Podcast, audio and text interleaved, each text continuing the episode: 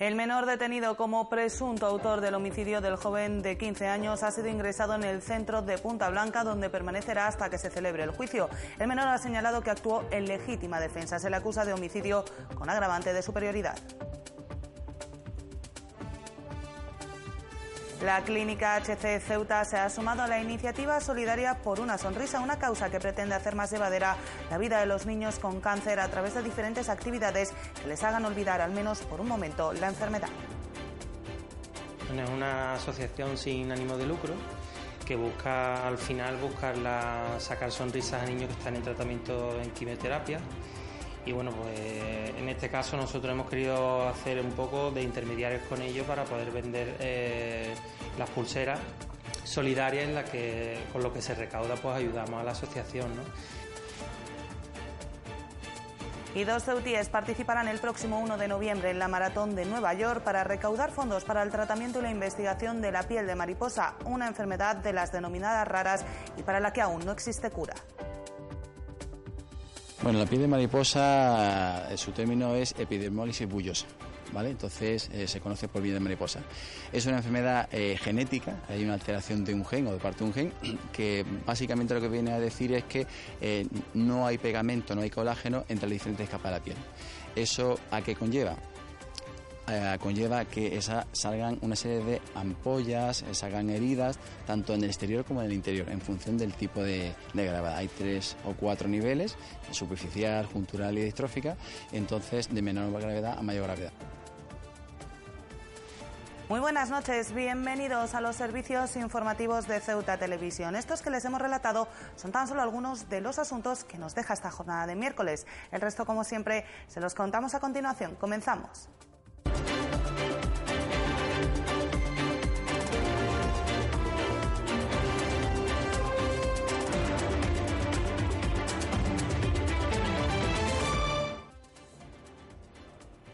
El detenido como presunto autor del homicidio del polígono Virgen de África ha quedado ingresado en el Centro de Reforma de Menores Punta Blanca. Según han confirmado fuentes judiciales a Ceuta Televisión, se le imputa homicidio con abuso de superioridad. Permanecerá en el reformatorio hasta la celebración del juicio. El menor acusado de ser el presunto autor de la muerte de otro de 15 años de edad ha quedado ingresado en el centro de reforma Punta Blanca hasta la celebración de un juicio. Según han confirmado fuentes judiciales a Ceuta Televisión, el menor ha sido acusado de un presunto homicidio con agravante de superioridad.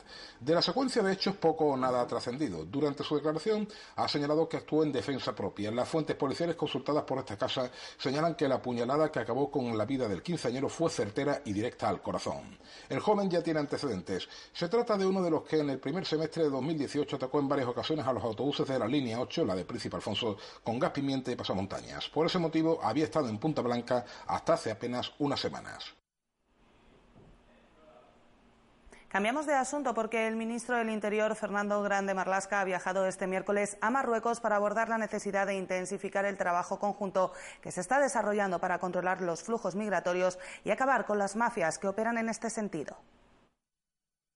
El ministro del Interior se ha reunido este miércoles en Rabat con su homólogo marroquí, con quien ha abordado la necesidad de mantener e intensificar en lo posible el apoyo mutuo y el trabajo conjunto entre los dos países para el control de los flujos migratorios, una cooperación que, según ha explicado, está dando sus frutos y está contribuyendo a que se produzca una notable disminución en el número de las llegadas de inmigrantes, subrayando que las llegadas irregulares a España han descendido un 41,9% respecto a 2018, tanto por vía marítima como terrestre según datos actualizados a 1 de septiembre.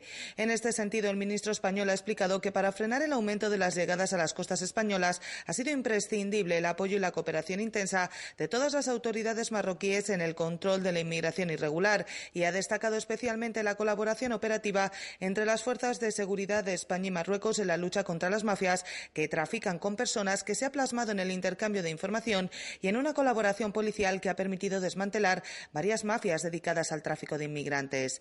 De hecho, ha explicado a lo largo de 2018 y lo que llevamos de 2019, se ha logrado desarticular 15 redes de tráfico de personas y se ha detenido a 155 traficantes. Estos datos se suman a las mafias desarticuladas en cooperación con otros países africanos, como las 50 redes desmanteladas en Níger o los 22 traficantes arrestados en Mauritania desde enero de 2018. Grande Marlasca también ha resaltado la necesidad de estar prevenidos para actuar contra la reactivación de rutas hasta ahora controladas y contra el uso de nuevos modus operandi por parte de organizaciones delictivas que trafican con personas. El ministro español en funciones ha señalado asimismo que España continúa insistiendo ante las instituciones de la Unión Europea en la importancia crucial de Marruecos como socio estratégico en materia migratoria y en otros ámbitos.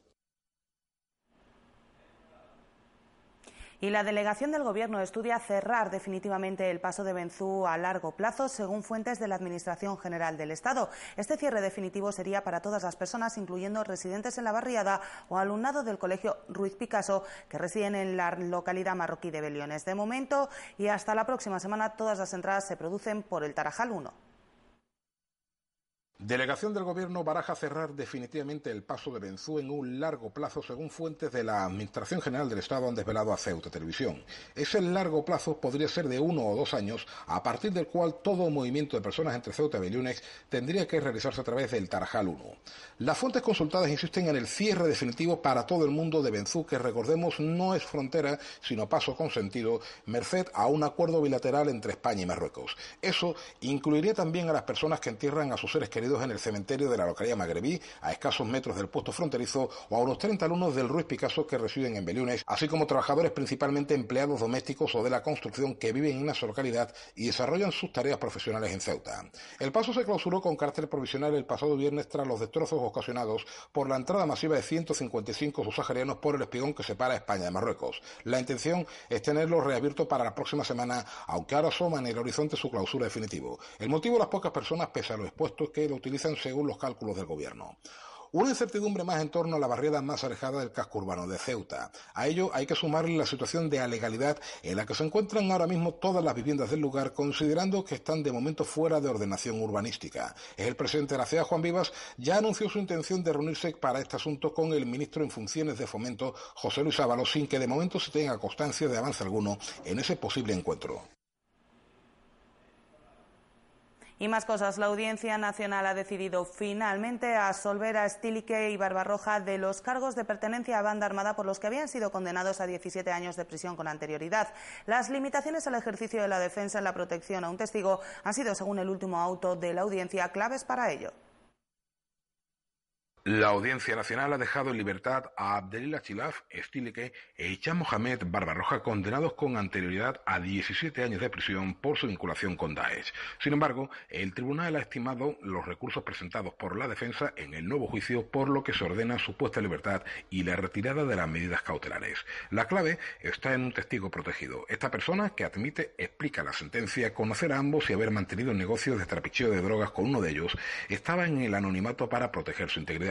Sin embargo, explica la Audiencia Nacional, ello limitaba también el derecho de las defensas, elemento por el cual éstas lograron durante la pasada primavera que se repitiese el juicio. La audiencia señala que en la fase de instrucción lo depuesto por el testigo es válido para obtener fuentes de prueba que permitan avanzar en la investigación, pero el testimonio anónimo no puede servir como prueba actuante o determinante para dictar la sentencia condenatoria. Respecto a la vinculación de ambos con Daesh, la nueva sentencia no considera probada su pertenencia a Estado Islámico, sino una afinidad ideológica a esta organización terrorista, ni tampoco cree fundamentado que realizaran algún tipo de labor de proselitismo a favor de este grupo.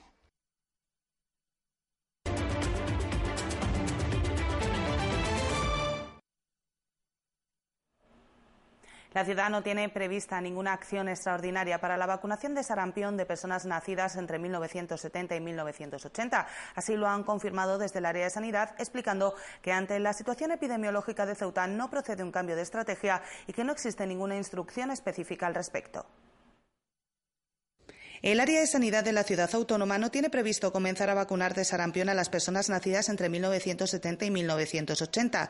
Todo ello a pesar de la preocupación generada después de que la Sociedad Española de Epidemiología recomendara que todas aquellas personas de entre 40 y 50 años que no estén seguras de haber recibido las dos dosis necesarias de la vacuna o no hayan pasado el sarampión se vacunen. Una recomendación han explicado desde el área de sanidad de la ciudad que parte de unos asesores, no desde un organismo oficial.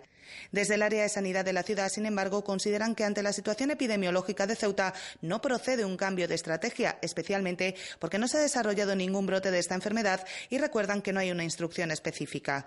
De hecho, explican desde el área de sanidad, a pesar de las informaciones publicadas respecto a esta recomendación, desde el Ministerio no se ha hecho llegar ningún tipo de instrucción y la última valoración respecto a esta enfermedad data de la Comisión de Salud Pública del pasado año. Se da la circunstancia de que la pasada semana se conoció un informe basado en los datos de los 53 países que componen el área europea de la Organización Mundial de la Salud y que señala que cuatro de ellos han perdido el estatus de haber erradicado la enfermedad. Se trata de Reino Unido, Albania, República Checa y Grecia, mientras otros dos, Austria y Suiza, lo han alcanzado. Respecto a España, la Organización Mundial de la Salud verificó que era un país libre del virus del sarampión y Sanidad lo calificó de éxito del Sistema Nacional de Salud. Se especificó entonces que los 233 casos de sarampión confirmados en España entre el 1 de enero y el 21 de julio de 2019 son casos importados o secundarios a estos y la transmisión se ha interrumpido con facilidad. El retraso en la puesta en marcha del plan de empleo tras su recuperación por la delegación del Gobierno tendrá consecuencias colaterales imprevistas relacionadas con el normal desarrollo de la vuelta a las aulas. Por el momento, los centros escolares no contarán con el recurso de aulas matinales de, la mano del plan de empleo, por lo que muchas de las AMPAs trabajan ya para gestionar este servicio de forma privada. El retraso en la puesta en marcha del plan de empleo tras la asunción del mismo por parte de la delegación del Gobierno ha causado un daño colateral inesperado. No podrán ponerse en marcha las aulas matinales de los centros escolares. Estas aulas, que se abrían con personal de este recurso, no podrán comenzar su actividad por el momento, al menos a cargo de la Administración. Tal y como ha explicado la jefa de la unidad de programas de la Dirección Provincial de Educación, María José Fernández, desde este martes se está procediendo a contactar con los directores de todos los centros escolares para explicarles esta situación y conocer qué capacidad tiene cada uno de ellos para hacer frente al problema. Lo cierto es que ya hay algunos centros escolares, especialmente en el caso de los concertados, que se han puesto manos a la obra para gestionar estas aulas de forma privada. Lo mismo ocurre en el caso de otros centros públicos, como el Ortega y Gasset, que pondrán en marcha este servicio a través de la Asociación de Madres y Padres. Pero otros centros no se encuentran en disposición de los recursos necesarios para la puesta en marcha de este servicio, lo que podría suponer un grave perjuicio para aquellas familias en las que ambos progenitores trabajan y necesitan dejar a los niños en el colegio antes de las nueve de la mañana. Por el momento, desde la Dirección Provincial aseguran estar estudiando la situación y señalan que desde la delegación del Gobierno se está en continuo contacto con Madrid para la puesta en marcha de los planes de empleo, un contacto continuo que por el momento no deja ni siquiera una fecha en el horizonte. Y la decisión de Maers de abrir una nueva ruta comercial entre Huelva, Algeciras y Tánger no afectará de momento a Ceuta. Según fuentes de la compañía, se trata de una vía totalmente nueva que no moverá contenedores desde el puerto de Ceuta a cualquiera de esos tres. En cualquier caso, señalan dichas fuentes, ello no quiere decir que la situación sea bollante. La actividad ha descendido en nuestra ciudad de una manera espectacular en los últimos meses.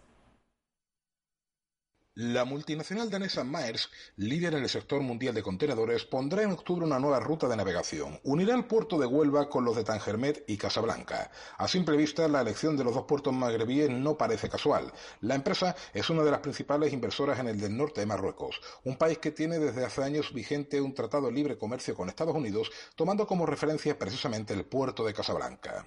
La apuesta por esta ruta parece fuerte. Las primeras previsiones hablan de 150 contenedores a la semana. Sin embargo, esto no parece que vaya a afectar a los que la empresa tiene en el puerto de nuestra ciudad. Se trata de una ruta totalmente nueva. No vamos a mover contenedores desde Ceuta hacia esa nueva línea, aclaran desde la compañía. Ellos, sin embargo, distan mucho de que la situación de Maers en Ceuta sea bollante. Antes, al contrario, dicha empresa ha perdido el 70% de su volumen de negocio desde inicios del pasado 2018. El motivo principal, la crisis fronteriza y la cada vez más mayor dificultad para el movimiento de personas y mercancías a través del Tarajal. Los planes de Maers pasan pues por subsistir en la ciudad autónoma. Una situación que no solo afecta a la propia compañía nórdica, sino a las empresas auxiliares, principalmente camioneros, que trabajan con la mercancía una vez desembarcada en el puerto de Ceuta y varias entidades han presentado en rueda de prensa la huelga por el planeta que se desarrollará el próximo 27 de septiembre. El objetivo es concienciar a la población de que el cambio climático es el reto más importante al que se enfrenta la humanidad, un reto que tiene ya incidencias directas en Ceuta. El cambio climático es el mayor reto al que se enfrenta la humanidad en estos momentos. Es el primer mensaje que los convocantes de la huelga mundial del próximo 27 de septiembre han lanzado en la rueda de prensa que servía para presentar las movilizaciones. Ramsés Mohamed, perteneciente a la Asociación Jóvenes por el Clima, ha señalado que esto también tiene una incidencia directa en Ceuta. Estamos viendo nuestras aguas contaminadas, estamos viendo también cómo eh, nuestro aire se contamina. Actualmente no hay ninguna institución que realmente nos pueda decir cuáles son los niveles de contaminación del aire, pero se estima por el Instituto Carlos III de Salud eh, que los niveles de polución son bastante elevados y que la ciudad debería empezar a tomar medidas para reducir estos niveles de contaminación. Estamos viendo cómo nuestros bosques se queman y es más que necesario tomar medidas. En el futuro veremos cómo nuestro nivel del agua sube durante todo el mes se realizarán diversos talleres y actividades en distintos lugares como el CETI o algunos centros educativos para concluir la huelga mundial del día 27 que tendrá la Plaza de los Reyes como epicentro en la ciudad autónoma. Toma un carácter intergeneracional, intercultural, en la que vamos a realizar una labor medioambiental y más que nada necesaria en esta ciudad. El día 26 tendremos un pequeño taller de carteles para el día 27 y ya el día 27 concluye eh, con la huelga internacional, la lectura de un manifiesto, una pequeña actividad musical y además diversos stands que van a estar haciendo actividades. Respecto al movimiento Ceuta sin plástico, Mohamed ha avalado esta iniciativa y ha señalado que los cambios políticos parten siempre desde la base de las movilizaciones sociales como las que realiza dicho colectivo. La ciudadanía es la que toma las riendas o debería tomar las riendas de lo que va a ser la sociedad en el presente y en el futuro. Por tanto, movimientos como los de Ceuta sin plástico crean conciencia y además eh, de otros beneficios también aportan ese cariz medioambiental a una actividad que sale por voluntad propia de la sociedad es eh, necesario y fundamental. Ya después la política eh, se traslada o acoge esos valores. En la convocatoria de huelga están entidades sindicales como comisiones obreras, además de otras como la plataforma feminista Digmund o el Consejo de la Juventud de la Ciudad Autónoma.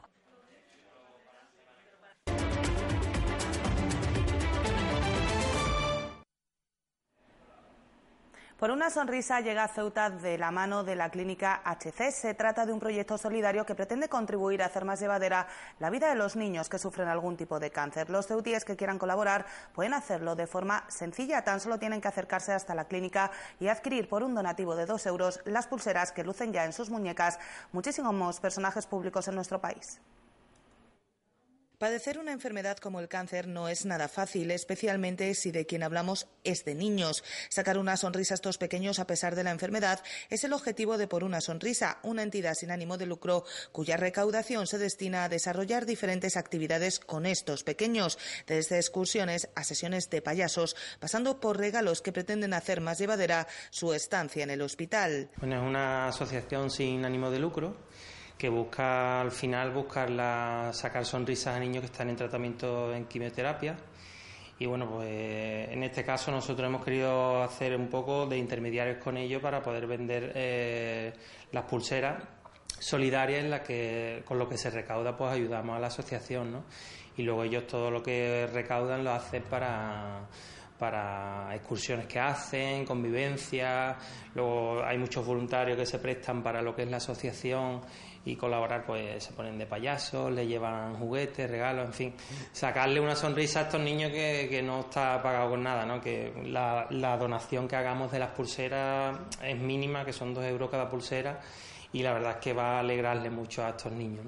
En Ceuta es la clínica HC, a través de su gerente Guillermo Choquet, quien colabora con esta iniciativa y participar es muy sencillo. Basta con adquirir una de las pulseras que ya lucen en sus muñecas muchos personajes públicos de nuestro país. Una pulsera que solo cuesta dos euros que se destinan a sacar sonrisas. Aquí en Paseo de las Palmeras, en Clínica HC, junto a la cafetería Charlotte pueden venir y ya, como has dicho, ¿no? llevarse las pulseras que quieran, que tenemos amigos que se han llevado 50, 100, hemos tenido que volver a pedir nuevamente y bueno, desde mi espacio personal de redes sociales pues lo he ido publicitando y tal y he instado a la gente de que lo compartiera, que le diera me gusta y ya sabes el efecto que tiene las redes sociales que, que hacen mucho, ¿no? Y en este caso pues sí que se ha volcado mucha gente, pero en este caso queremos lanzar un mensaje de que colaboren todo lo que puedan y, que se acerquen aquí a colaborar y que pongan su granito de arena. No es la única iniciativa solidaria con la que colabora Clínica HC, que desde su llegada a Ceuta no ha dejado de implicarse en diferentes causas sociales, desde recogidas de juguetes a la carrera por el autismo pasando por la carrera de la mujer. Y es que, explica Choquet, la implicación social con el entorno es fundamental no solo desde el punto de vista empresarial, sino también desde el personal. el compromiso social ya no solo a nivel de empresa, sino yo creo que tenemos que tenerlo todos a nivel personal que mm, yo creo que tenemos que ayudar en la medida de lo posible, si está en nuestra mano, pues colaborar en, todo lo que podamos. De este modo, esta iniciativa que comenzó publicitando en sus redes sociales entre amigos y conocidos ha alcanzado ya a muchos ceutíes y han tenido que reponer pulseras hasta en tres ocasiones, poniendo de manifiesto una vez más la solidaridad de los ceutíes. Y precisamente dos ceutíes participarán el próximo 3 de noviembre en la Maratón de Nueva York con un objetivo, recaudar fondos para el tratamiento y la investigación de la piel de mariposa, una enfermedad genética por el momento sin cura de las consideradas como raras. El tratamiento de un caso en el Hospital de Ceuta llevó a Sergio Toribio a implicarse en esta causa que ahora le hará pasear la bandera de nuestra ciudad en la Gran Manzana. Dos ceutíes participarán el próximo 1 de noviembre en la Maratón de Nueva York y lo harán con un objetivo solidario, recaudar fondos para el tratamiento y la investigación de la piel de mariposa. La iniciativa ha partido de Sergio Toribio, enfermero del Hospital Universitario, después de tratar a un paciente con esta dolencia genética. Al conocer más de cerca esta enfermedad, ha explicado a Ceuta Televisión, no ha podido más que implicarse para facilitar la vida de los niños que la sufren y sus familias. La iniciativa surge porque se da el caso de que hay pacientes en Ceuta ¿vale? Entonces, concretamente, uno llegó a mí de una forma muy directa, me, tocó. Entonces, eh, a través de la Asociación de Debra Piel de Mariposa, pues que son los que gestionan esta enfermedad eh, crónica, pues eh, nos dijeron cómo había que hacer el proceso, las curas y demás.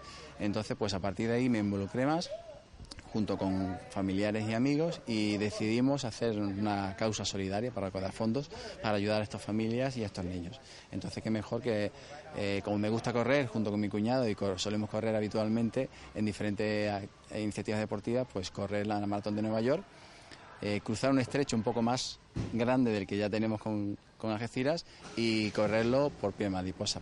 La piel de mariposa es una enfermedad genética que se basa en la inexistencia de colágeno entre las capas de la piel. Esta situación provoca que cualquier roce les genere heridas. Bueno, la piel de mariposa, eh, su término es epidermólisis bullosa. Entonces eh, se conoce por vía de mariposa. Es una enfermedad eh, genética, hay una alteración de un gen o de parte de un gen, que básicamente lo que viene a decir es que eh, no hay pegamento, no hay colágeno entre las diferentes capas de la piel. ¿Eso a qué conlleva? Eh, conlleva que esa, salgan una serie de ampollas, eh, salgan heridas, tanto en el exterior como en el interior, en función del tipo de, gravedad. Hay tres o cuatro niveles, superficial, juntural y distrófica, entonces de menor gravedad a mayor gravedad. Se trata además de una enfermedad traumática, tanto para quien la sufre como para sus familiares, que no pueden ni siquiera abrazar a estos pequeños sin que se produzcan ampollas en su piel. ¿Cómo afecta al niño? Pues con lesiones cutáneas, eh, ampollas que se curan difícilmente, eh, los niños nacen ya con ello, ¿vale? Los niños tienen que tener una temperatura ambiental, el baño tiene que ser también, tiene que haber una protección y en definitiva es una enfermedad muy traumática y dolorosa porque imagínate pues como mujer, como madre o como hermana o alguien que conoce que tenga ese niño, que tú quieres abrazar a tu hijo, quieres abrazar a alguien y no puedes porque el mero hecho de tocarlo, el mero hecho de darle un beso, un roce, genera una ampolla. La recaudación de fondos, iniciada hace apenas unas horas, se está tramitando a través de la web www.migranodearena.org y buscar esta iniciativa solidaria que ya ha recaudado 300 euros y que aspira a alcanzar los 1.000, aunque si es mucho más, mucho mejor. Y es entrar en una página que es Migrano ceuta.org y ahí puede ver diferentes iniciativas. Entonces busca la de correr en la maratón de Nueva York y entonces hacer un donativo. Puede ser cualquier donativo. Hemos puesto una cantidad de 1.000 euros para recaudar fondos que a día de hoy ya tenemos recaudado casi 300 euros. La verdad es que ha sido en horas y hay que agradecer muchísimo a todas las personas de Ceuta, de fuera de Ceuta, familiares, amigos, compañeros que están haciendo ese donativo desde un euro, cinco euros hasta la cantidad que sea. Sergio Toribio reconoce que le gusta correr y que lo hace de forma habitual con su cuñado, quien le acompañará en esta experiencia. Eso sí, es mucho más gratificante hacerlo por una causa como esta. En estos días, ha explicado, siguen entrenando, aunque la preparación, explica, la iniciaron hace meses. Llevamos preparando ya bastante tiempo, porque teníamos pensado correr la, la carrera, pero no por ninguna causa, ¿no? Entonces es hacer entrenamientos, de hacer series, correr en diferentes kilómetros, hacer una serie de preparación física en cuanto a ejercicios y en cuanto a dieta también. De este modo, el próximo 1 de noviembre, una bandera de Ceuta conquistará la Gran Manzana y lo hará además por una causa que merece la pena.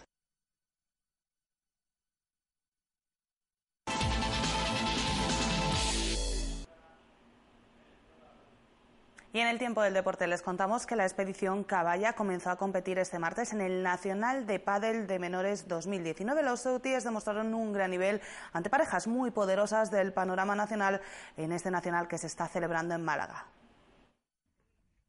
Este pasado martes comenzó el Campeonato de España para los menores ceutíes desplazados a Málaga. La jornada comenzó a las siete y media de la tarde con el partido de cadetes entre Ignacio Atencia y su compañero Marco Grande contra la pareja madrileña Hugo de la Fuente y Martín. El comienzo del partido fue espectacular por parte del Caballa y el Valenciano que sorprendían a la pareja madrileña con su padre sólido y sobre todo muy rápido en la volea consiguiendo un break y llevar el marcador hasta el 4-1 a favor. Una vez conseguido lo más difícil, los nervios afectaron a la pareja y los madrileños fueron remontando poco a poco en el marcador hasta igualar la 4 en el primer set. Los siguientes juegos cayeron del lado de la pareja madrileña, no sin oposición de Nacho y Marco, pero significaron el 6-4 abajo.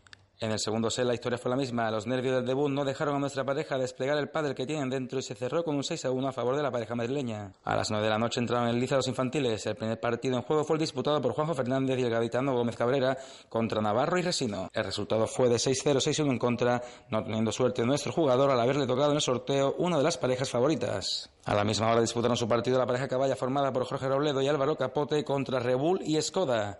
Partido igualado desde el primer punto, juegos muy largos y donde los caballas se defendieron como jabatos y pusieron en aprietos a la pareja rival. En el segundo set los caballos empezaron muy bien y consiguieron un break adelantándose en el marcador 2 a 0, pero a partir de ahí los nervios y la inexperiencia jugaron una mala pasada a los caballas. En resumen, los jugadores caballas han demostrado que pueden competir de tú a tú ante lo mejor del circuito en este Campeonato de España de menores.